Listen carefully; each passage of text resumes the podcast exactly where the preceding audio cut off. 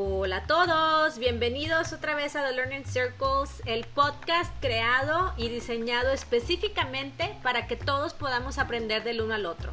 Recuerden que es un espacio en donde podemos compartir, dialogar, reflexionar acerca de una diversidad grandísima de temas, de prácticamente cualquier cosa que, que, que nos llame la atención, que nos interese, porque a final de cuentas podemos ver muchos temas de la actualidad desde diferentes perspectivas yo creo que a final de cuentas nosotras vamos creciendo y, teniendo diferentes experiencias, tanto personales como laborales, que a veces no nos permiten ver las cosas desde otra, desde otra, desde otro lente o con otro ángulo. Entonces, básicamente creamos estos, estos, estos círculos de aprendizaje para poder ver las cosas desde, desde otra perspectiva. Soy Selene, acuérdense que aquí estoy con ustedes siempre platicando eh, vamos a empezar con el tema, no sin antes recordarles que nos sigan en las redes sociales, que nos sigan en Instagram, que nos sigan en Twitter, que nos sigan en Facebook, guion bajo, the LCs guion bajo, si no nos buscan como The Learning Circles y ahí vamos a estar con muchos temas, con mucha conversación y con mucha discusión y si tienen temas para proponer que quieran que nosotros platiquemos y que quieran discutir con nosotros, pues súper bienvenidos. Hoy se encuentra con nosotros una persona muy especial, él es Luis, porque él está muy interesado en platicar sobre un tema que como no tiene esa perspectiva, dijo, quiero platicar sobre esto porque yo no conozco, me acuerdo de cuando estaba yo chiquito, pero la verdad es que ahorita ya no sé, que son temas de educación. Entonces, hoy vamos a platicar sobre algo que surgió en una, en una charla que tuvimos hace un par de semanas con unos amigos entonces estábamos platicando acerca de, cómo se veía la educación en esta nueva normalidad, ¿no? Este, de cómo se, de cómo se estaban llevando las clases, de todo esto tan diferente que, nos tocó, que nos ha tocado vivir en el sector educativo, yo que tengo más de 10 años en el sector educativo. Y uno de los temas que salió fue que bueno, no viene en realidad desde la nueva normalidad, pero no sabían en esa, en esa, en ese, en esa mesa de conversación y la verdad es que me dio mucha risa. Y una de esas, eh, bueno, es el tema de que los alumnos hoy en día es controversial, muy controversial, pero la verdad es que tiene su porqué. Del por qué hoy en día los alumnos no pueden reprobar las materias o no pueden reprobar eh, eh, por su desempeño académico. ¿Ustedes sabían sobre eso? Luis, ¿cómo estás? Hola, Selene, muy bien, ¿y tú? Muy bien. Cuéntanos por qué te causó shock o por qué te causa tanta controversia, por qué, el por qué no pueden reprobar los alumnos hoy en día.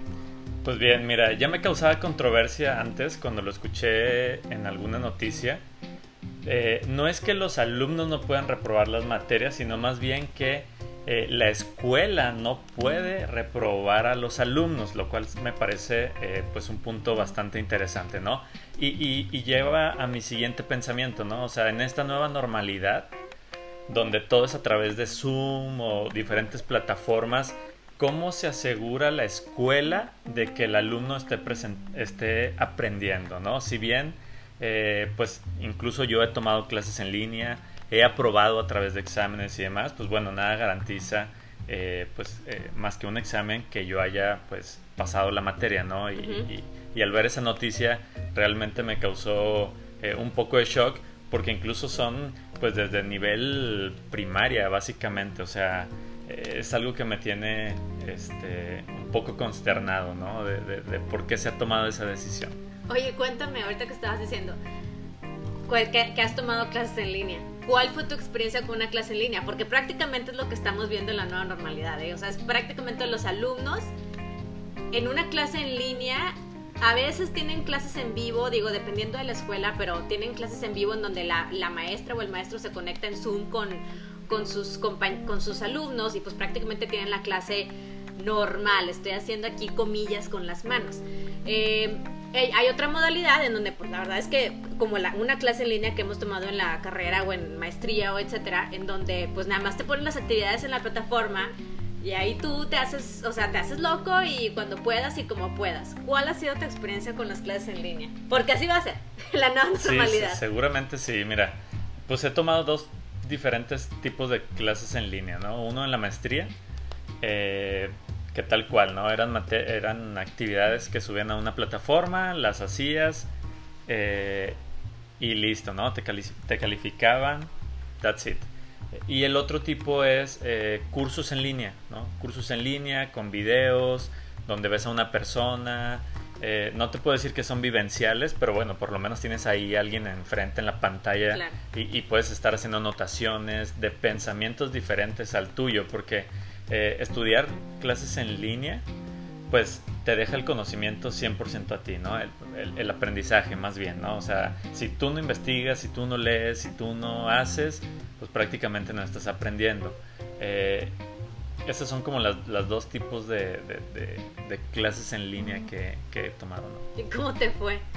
Eh, pues bien, digamos que de los cursos en línea, donde se puede decir que es un poquito más vivencial, me fue bien, aprendí cosas nuevas que yo no sabía, que incluso en mi vida profesional las, sigo aplicando eh, y de las materias que llevé en la maestría eh, que fueron en línea y solo tuve que subir las actividades, prácticamente no me acuerdo de nada. Oye, pero fíjate, es que luego a final de cuentas me, deja pensando eh, en las materias en línea o en los cursos en línea. Ahorita que estamos hablando del tema de reprobar, es justo, o sea, sería justo de que, oye, subiste tus actividades, a lo mejor no a tiempo, o a lo mejor sí a tiempo, pero subiste tus actividades. Y aún así, a lo mejor por calidad o porque, no sé, no era lo que esperaba la maestra o algo, que reprobaras, ¿sería justo? Pues yo creo que depende mucho de la materia, o sea, si es algo numérico, donde solo tienes una verdad o una, una respuesta correcta, pues bueno, ahí sí, ni cómo hacerle, ¿no? Pero otro tipo de, de, materias como, no sé, español o algo, algo, algo por el estilo, o que dejan mucho a la percepción o, el esfuerzo que hizo el alumno, pues bueno, puede ser eh, pues a criterio de los maestros, ¿no? Más bien. Y eso está feo, al final de cuentas. Pues digamos que está feo hasta cierto punto porque el alumno pues no se entera si estuvo feo o no estuvo feo, ¿no? O sea, el, el alumno simplemente ve su calificación y dice, bueno, pues saqué 80, 70, a lo mejor el alumno piensa que hizo un súper gran esfuerzo y, la percepción del maestro es diferente, le pone 70, pero pasó, ¿no? Ya depende mucho de, del alumno, de qué tan exigente sea el alumno consigo mismo.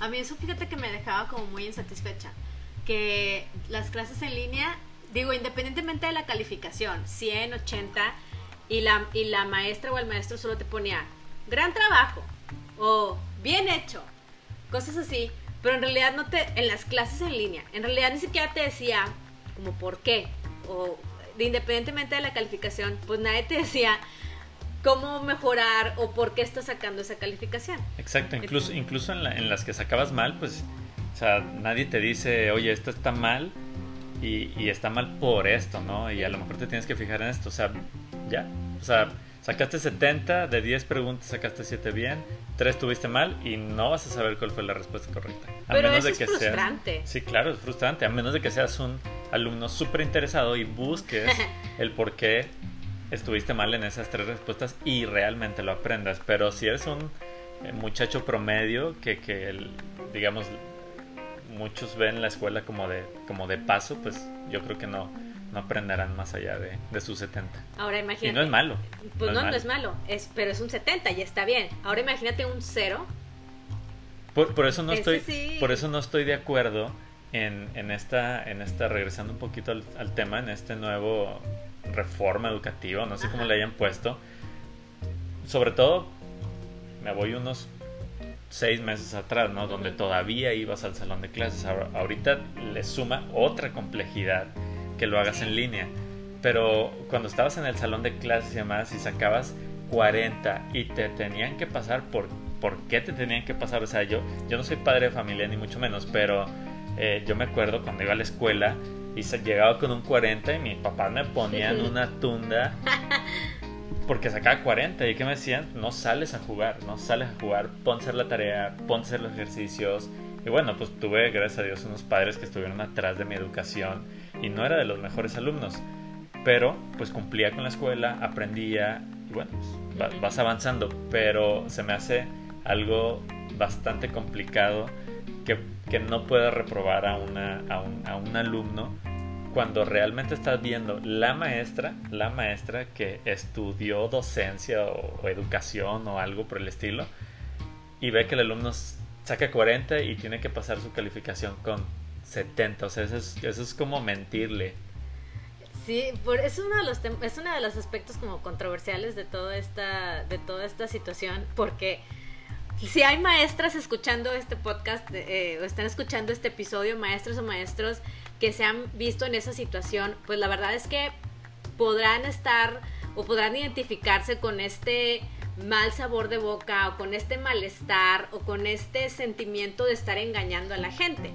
Eh, pero en realidad, ahorita que, tocas este tema, pues vamos a entrar en materia del por qué existen estas cosas, para que los maestros del mundo que nos están escuchando, o la gente que nos está escuchando, no se sientan que están engañando, no se sientan que, que estamos haciendo mal. Ahí estamos, ya me puse yo con, el, con el medio.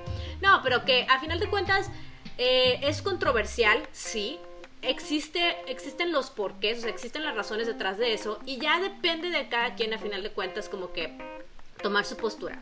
Pero ahí te va. Ahorita mencionaste... Cuéntame, ilústrame porque sigo con mi idea muy, muy firme. Y me dijiste algo que, que, que es un punto muy válido pero tú le acabas de decir, afortunadamente tú tuviste una educación en casa en donde si tú llegabas con el 40 te daban una tunda porque esas calificaciones no se permitían. Pero ahí te va porque hay gente del medio educativo, dícese padres de familia, directores, maestros, etcétera, que están a favor o que defienden un poquito esta política educativa, que no solamente es, eh, es a nivel mundial, ¿eh? Hay versiones en, en, los, en, todos los países de la, política de no reprobar, la política de no cero, dependiendo del lugar en donde nos encontremos, eh, se llama diferente, pero no es algo de una sola región, en realidad existe en todo el mundo.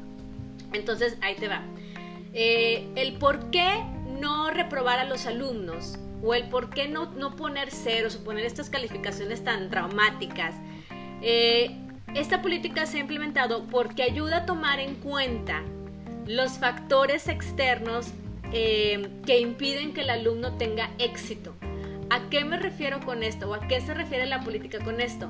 Si yo te pongo al cero porque no me entregaste, o te pongo 50, o te pongo lo que tú quieras, porque no entregaste el trabajo como yo te pedí que lo entregaras, o porque tuviste 50, sacaste 5 eh, problemas correctos de los 10 que te encargué, pues sí, está basado en ese, en ese trabajo que tú entregaste, pero no está tomando en cuenta que a lo mejor tienes problemas en tu casa, que a lo mejor estás pasando por un momento eh, difícil a nivel socioemocional, que a lo mejor, ahorita hablando de la nueva normalidad, a lo mejor tú, alumnito, no te estás adaptando a esta, a esta modalidad de Zoom y de plataformas y todo esto.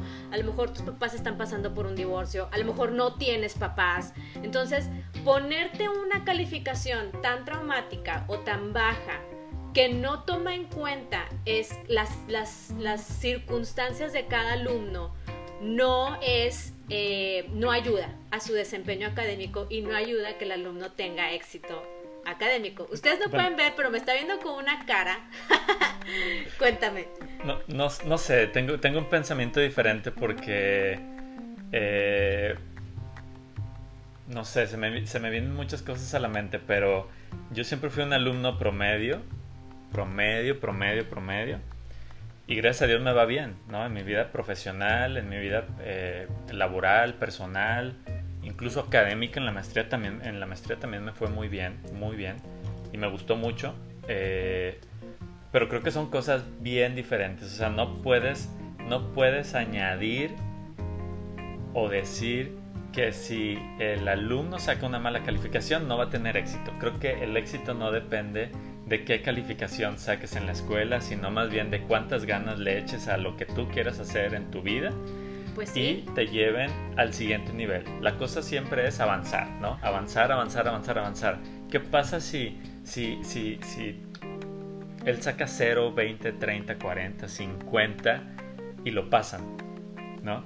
Lo van a, lo van a dejar en una burbuja a la persona, lo dejan en una burbuja y cuando le toque salir al mundo se va a dar cuenta que su burbuja no era así. ¿Por qué? Porque cuando te enfrentes al trabajo, ¿no? Y esa persona tenga un trabajo, pues va a pensar que los errores que cometa van a ser pasados por alto. Claro. Y eso so sorry, Sí, no, es, lado. no lo va a llevar a ningún lado. A esa persona, a lo mejor la- la- las personas cambian conforme pa- pasa el tiempo y, y luego hacen, este, en retrospectiva se ponen a pensar que, oye, pues a lo mejor me, me dejaron en una burbuja hasta la universidad, pero bueno, ya conozco el mundo y me pude adaptar muy bien.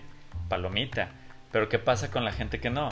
A lo mejor y ese, eh, por quererlos guardar en, en esa burbujita y no hacerles un daño psicológico, ya cuando se enfrentan a la vida real, que no es para nada fácil, pues estallan, ¿no? Claro. Y, y- y a lo mejor, el, claro, la maestra de la primaria que lo pasó, pues ella ya no tiene su remordimiento de conciencia porque le hizo un daño psicológico.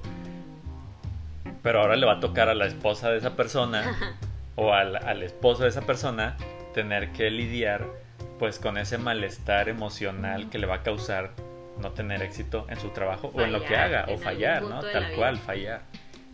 Y es ahí donde llega mi punto de quiebre. O sea, para mí eso lo venimos construyendo como sociedad Sí, claro. Y va a llegar a un punto en donde ah, para algunos quebrará y para algunos otros no y se podrán adaptar. Pero bueno, eso también tiene muchos aspectos sociales, familiares, de valores, de, empuje, de motivación, de muchas cosas que uno tiene que ir construyendo a lo largo de su vida. Sí, pero te digo, así como, así como lo mencionas, a final de cuentas, si no hay una- un soporte familiar o si no hay un soporte del, deja tu familiar, de, quien sea, a ese niñito que sacó un cero para decirle, no pasa nada, sigue adelante, eh, esto no te define, o sea, ese, apoyo, pues sí termina marcado.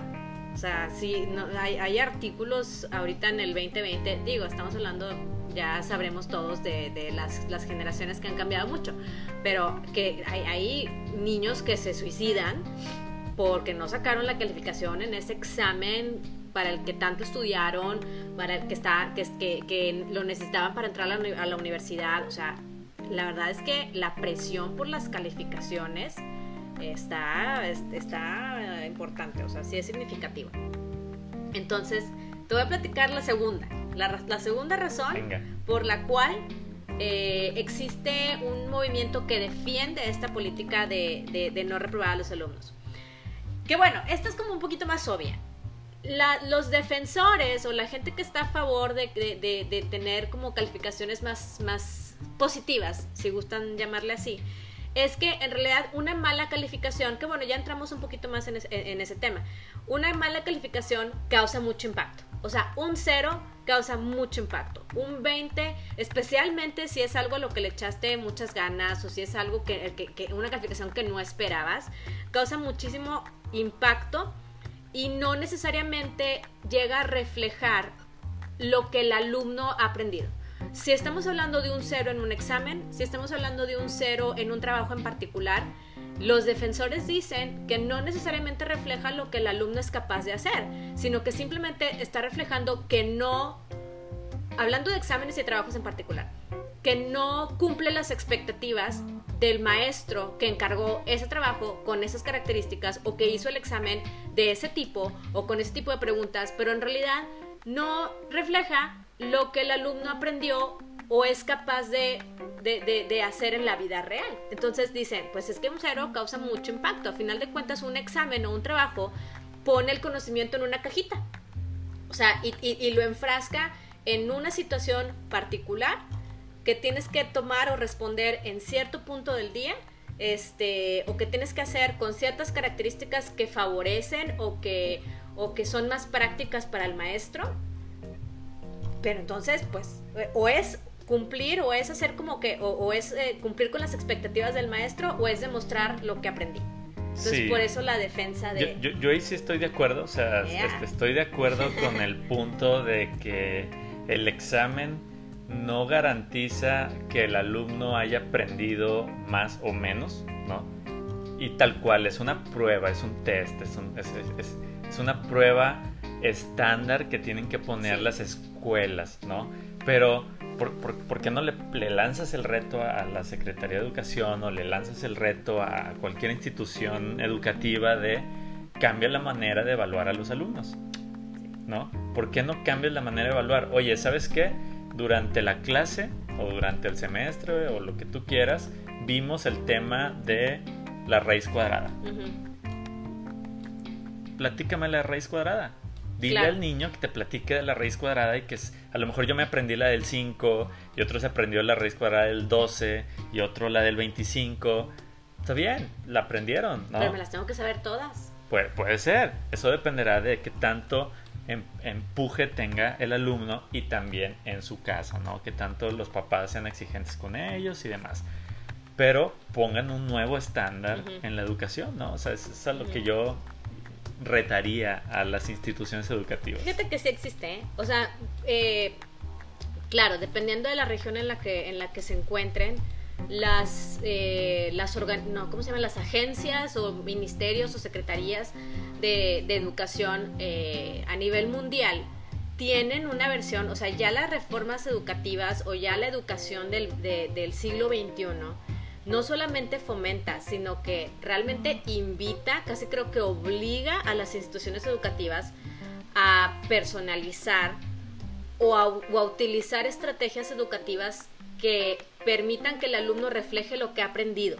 O sea, no que te pasen un examen. Claro, los exámenes estandarizados que mencionas es otro tema, a lo mejor vale la pena hablarlo en otro episodio, eh, porque, pues bueno, no, ya no me quiero salir del tema pero sí fomenta mucho e invitan mucho a que a que tú hagas que tus alumnos te reflejen lo que han aprendido y no lo que se supone que tú quieres, tú como maestro, que tú quieres que te respondan o lo que tú quieras que te hagan. Entonces, eh, a, menos, a menos que, que, dijera... Siempre que cuando cumpla con los objetivos, sí, claro, O a menos de que la institución dijera, oye, este examen es lo que te va a servir para cuando salgas a la vida real tienes que saber esto. Ah, ok, eso es diferente. O sea, el enfoque cambia, el alumno dice, ok, esto me va a servir, a lo mejor pongo más atención a esto, pero no es así. O bueno, hoy en día no es así. Es un poquito lo de los exámenes estandarizados, pero también tienen su parte de controversia. Em, entonces, sí, o sea, ya de un rato para acá, las, las escuelas, no todas, debo admitir, es mucho menos, lamentablemente, a lo mejor hay alguien que nos está escuchando que nos puede dar su, su punto de vista las escuelas públicas. Las escuelas, las escuelas públicas son las que pueden, se les puede dificultar un poquito más la parte de la personalización, porque claro, estás hablando de 40 alumnos por salón, para que a un solo maestro, tú platícame, tú, tú dime la raíz cuadrada que tú quieras. Sí, claro, por es 40 está, está, complicado. Este, entonces, eh, pues sí, la verdad es que sí existe, o sea, sí, sí es algo que, que está ahí, es, es, muy, es educación muy de siglo XXI. Eh, el no poner, lo que decía, el no poner el conocimiento o el, o el aprovechamiento o el aprendizaje en una caja particular a la que todos tienen que entrar. O sea, a final de cuentas, todos vamos a poder, a poder ser capaces de aplicar el conocimiento de diferentes formas y en diferentes eh, perspectivas, que es la razón por la cual se crean podcasts o se crean proyectos como estos. Porque a final de cuentas, todos pudimos haber pasado por la primaria, secundaria, preparatoria, universidad, pero esos conocimientos se van aplicando de diferentes maneras y van formando nuestro, nuestro, nuestras capacidades de diferente manera. Entonces, pues bueno, yéndonos al otro lado de la conversación. La, la gente que está en contra, o sea, la gente que no aprueba, tú. Sí, no, o sea, en una, en, en una sí, sí, estoy de acuerdo, en 50-50. Exacto. Entonces, el otro lado de la moneda, el otro lado de este movimiento, pues hay gente que dice, a ver, ¿cómo que no? Y ustedes, eh, los, que trabajamos en la educación, sabrán que siempre hay, personas o que siempre hay gente que está muy en contra de estas políticas de poner, de no poner ceros o de no reprobar o de poner calificaciones de, de 70 para arriba o 60 para arriba este, porque precisamente es, esta parte, y otra vez vuelvo a, poner mis manos entre comillas, esta parte de, engañar a, los papás, de engañar a los alumnos. Entonces, ahí te va la primera, del por qué está en contra. Este, pues bueno, cuando tienes una política, ¿qué significa tener una política? Que es algo que aplica para toda, para toda la gente que, que se rige dentro de esas, de, esos, de esas reglas, ¿no? Entonces, comunicar una política de, de no reprobar o de no ceros, pues permite que los alumnos hagan el mínimo esfuerzo. O sea, el tener una, el, el, saber como alumnos, el saber que no pueden reprobar y que no van a reprobar, pues ¿a qué te esfuerzas? De todas maneras vas a obtener el resultado aprobatorio. Y, los alumnos que lamentablemente pueden estar malformándose en, en términos de, de, poco esfuerzo o de falta de, ¿cómo se dice?, de participación, falta de involucramiento con la escuela, pues les das casi creo que carta abierta o la ventana abierta a que no tengan que hacer nada y aún así pasar. Entonces, esta parte formativa y de, y de, y de formar en la responsabilidad, pues se va perdiendo cuando tienes una política que aplica para todo el mundo. Totalmente. A lo mejor no pasa tanto en las primarias, ¿no? Donde el niño todavía no tiene a lo mejor tanta conciencia y a lo mejor el maestro puede hacer un poquito más de esfuerzo por enseñarles. Pero ya cuando entras a la secundaria o estás saliendo de la primaria y ya, ya tienes conciencia y ya distingues lo bueno y lo malo y demás, pues ya sabes que no te pueden poner cero. Y claro, pues o sea, yo me voy a cuando estaba en la secundaria y me gustaba hacer el, el, el, juguetón del salón y no poner atención y demás. Claro, nunca me fue mal, ¿verdad? Porque tenía unos papás que, que me obligaban a, a sacar buenas calificaciones.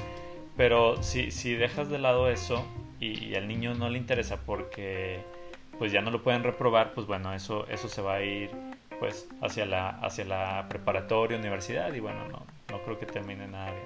No, y es lo que estábamos hablando, que a final de cuentas no les estás enseñando, aparte del conocimiento, no les estás enseñando a los alumnos lo que significan las consecuencias, o sea, las consecuencias de la vida real. ¿En qué trabajo? Bueno, a lo mejor ustedes, no sé, ya nos dirán si tienen, si tienen un trabajo que les permita, pero ¿en qué trabajo te permiten no cumplir o quedarte por debajo de las expectativas y aún así quedarte con tu trabajo o aún así este no sé que te digan ay no te apures no pasa nada eh, al cabo la otra ahora ahora se da más más comúnmente en las en las compañías que antes de darte la planta te dan un contrato por tres meses para probar ah, si cumples o no cumples con las expectativas que te están poniendo, ¿no? Entonces imagínate el niño que siempre reprobó y siempre lo pasaron y llega un trabajo donde le ponen objetivos claros, ¿no?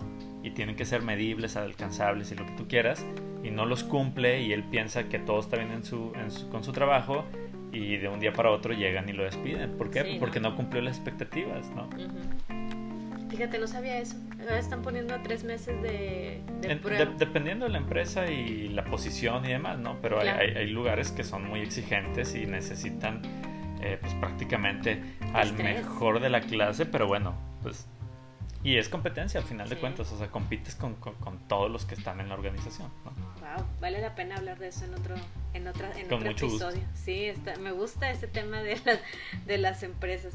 Bueno, y otro, y otro, otra razón, eh, que bueno, esta ya es un poquito más educativa, pero también ya lo habíamos mencionado. La verdad es que le quita, le quita mucha autoridad y le quita mucho, eh, pues sí, mucha mano al maestro. Ese maestro que estuvo con los alumnos diario, que los conoce perfectamente, que conoce sus fortalezas, sus debilidades, que conoce al que no quiere hacer nada, al que tiene dificultades en su casa, al que siempre se va a esforzar 100% y los pone a todos en una misma cajita, los estandariza a todos y le quita mucha autoridad al maestro de decir, tú mereces, tú no mereces, o sea, este, este, este tema eh, en realidad es como que lo que causó mucho mucho impacto en los maestros, el de decir, pues a final de cuentas, ya no depende de mí. O sea, ya, ¿qué más da si los conozco perfecto? ¿Qué más da si yo sé cómo retar a esta persona que necesita ser retada? Si yo sé cómo escuchar a esta persona que necesita ser escuchada? Y, si, y, cómo regañar al que necesita ser regañado. Exacto, no, incluso cómo calificas al maestro.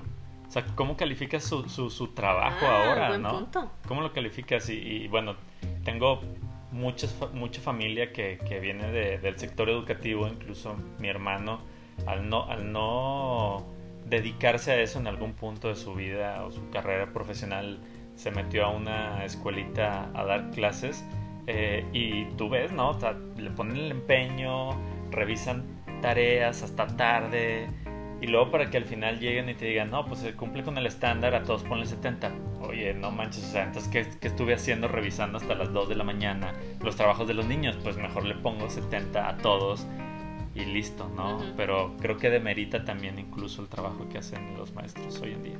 A final de cuentas, yo creo que sí. Y esa, y esa final de cuentas lo más frustrante para, para los maestros, sentirse que, que, que, que, le echas tantas ganas y te esfuerzas tanto y te esfuerzas muchísimo por educar a los alumnos para que a final de cuentas no dependa nada de ti, sino de políticas, o sea, y cosas administrativas. Que cabe resaltar que para los que no saben, no son decisiones de los maestros, sino que son decisiones de más arriba. Eh, por eso se llaman políticas. Un maestro es incapaz, al menos que tenga otro tipo de, de puesto, pero es incapaz de, implementar políticas de esta naturaleza y de, tan, tan gran alcance. Entonces, eh, cuando, si ustedes tienen hijos o si van a tener hijos o si se acuerdan de un maestro que les haya hecho es, algo malo, eh, hay muchas veces que ni siquiera es por ellos, son, son las políticas educativas que se implementan a nivel local, a nivel institucional, a nivel nacional, este, que, que empiezan, entiendo el por qué, o sea, entiendo el por qué se implementan estas cosas, pero que pues a veces complican un poco más la, actividad educativa. Sí, posiblemente no sea un porqué muy enfocado, pues, pero bueno, sus razones, sus razones tendrán. Eh, pues es la nueva, la nueva era, la nueva normalidad, las cosas cambian, las generaciones cambian. Y pues bueno, yo no le quito el crédito ni a los buenos maestros ni a los papás, ¿no? Que siguen educando a los niños y a los que no lo hacen hoy en día pónganle atención a sus hijos, dedíquenle un tiempo en la tarde, noche. Ahora se convierte un poquito más complicado porque, eh, pues en mi época mi papá trabajaba y mi mamá estaba en casa, ¿no? Pero hoy en día eh, las, dos, las dos personas tienden a trabajar, mamá y papá, ¿no? Entonces pónganle atención, nunca los descuiden, motívenlos, creen un equilibrio en los niños para que no se frustren si sacan 70 y ellos buscaban 90 o 100 eh, y empújenlos a siempre ser, siempre ser mejores, ¿no? Ahora vámonos con las conclusiones. El, el, el, cierre con broche de oro. ¿Qué podemos concluir acerca del por qué no pueden reprobar los alumnos en las escuelas? Yo, pues a final de cuentas, creo que lo más importante es, más allá que estar de acuerdo o desacuerdo, digo, como les decía, tengo ya mucho tiempo en el medio, eh, más que estar de acuerdo o desacuerdo, es simplemente el cómo comunicar el mensaje. Independientemente, depende de la escuela. Eh, hay escuelas en las que podemos trabajar que son de política de, no reprobar y hay otras que, que sí reprueban. Yo creo que cualquiera de los dos, dependiendo del mensaje que se comunique, puede beneficiar mucho, pero también perjudicar. Entonces, yo creo que el, el reto ahí no es necesariamente cuál política, o, o perdón, cuál, cuál este, cuál lado es mejor que el otro, sino que cuál es el que beneficia o cuál es el que mejor se adapta a tu contexto de tu escuela y cómo lo comunicas a toda la comunidad. Es decir, padres de familia, alumnos, maestros, a todo el mundo, para que al final de cuentas sea en beneficio de todos y todos le puedan ver el aprendizaje y todos le puedan ver el crecimiento. Cual sea la política que se implemente, la de reprobar o de no reprobar, yo creo que va simplemente en cómo se comunica el mensaje a todo el mundo. Acuérdense que una escuela no es maestros y alumnos, una escuela es alumnos, maestros, directivos, personal de mantenimiento y padres de familia, que a veces se quieren, quieren pretender que no, pues es mentira. Los padres de familia son parte de la comunidad educativa. Fundamental, fundamental. Mis conclusiones serían... Eh lo que, lo que ya platiqué con anterioridad, ¿no? Le, lanzo el reto a todas las instituciones educativas a que creen un nuevo modelo o sistema de evaluar a los alumnos y que desde las mismas instituciones los empujen siempre a ser mejores. Sé que hay muchos factores que influyen, la, la, familia es uno de ellos, la sociedad en la que se desenvuelven es, es otro factor bastante importante eh, pero creo que si todos ponemos un cachito de nuestra parte para ser mejores o encontrar maneras diferentes de cómo salir adelante, pues creo que se lograrán cosas bastante, bastante interesantes, mucho mejores a las que hay hoy en día. Y sigo aplaudiéndole a todos aquellos maestros que en algún momento me dejaron algo y una, una, enseñanza, un aprendizaje. Muchas gracias. Lo, lo llevo en mi vida personal y profesional y eso me ha ayudado a ser mejor persona. Hasta de las aprobadas y las reprobadas, de, todo se aprende. Creo que, creo que aprendí más de las reprobadas que de las aprobadas. Yo no. Pero, eh, pues bueno, muchas gracias a todos. Yo no, a mí las reprobadas me traumaron más de lo que me enseñaron. Pero bueno, muchas gracias Luis por acompañarnos. Esto fue The Learning Circles. Espero que hayan podido aprender con nosotros y puedan discutir y dialogar, ponerlo sobre la mesa con sus amistades, con su familia, con todo el mundo. Déjenos sus comentarios en las redes sociales, escuchen nuestros episodios que tenemos en, en, en nuestras plataformas. Y pues bueno, súper abiertos a la conversación. Déjenos sus, uh, sus, sus puntos de vista, sus perspectivas y todo todos los temas que tengan ustedes eh, pensados que quieran que platiquemos, pues también pónganlos ahí en nuestras redes sociales. Acuérdense, guion bajo, DLCs guion bajo, en Instagram, Twitter y Facebook. Ahí estaremos y platicamos con mucho gusto con todos ustedes. Gracias a todos y nos vemos en la próxima. Gracias. Bye.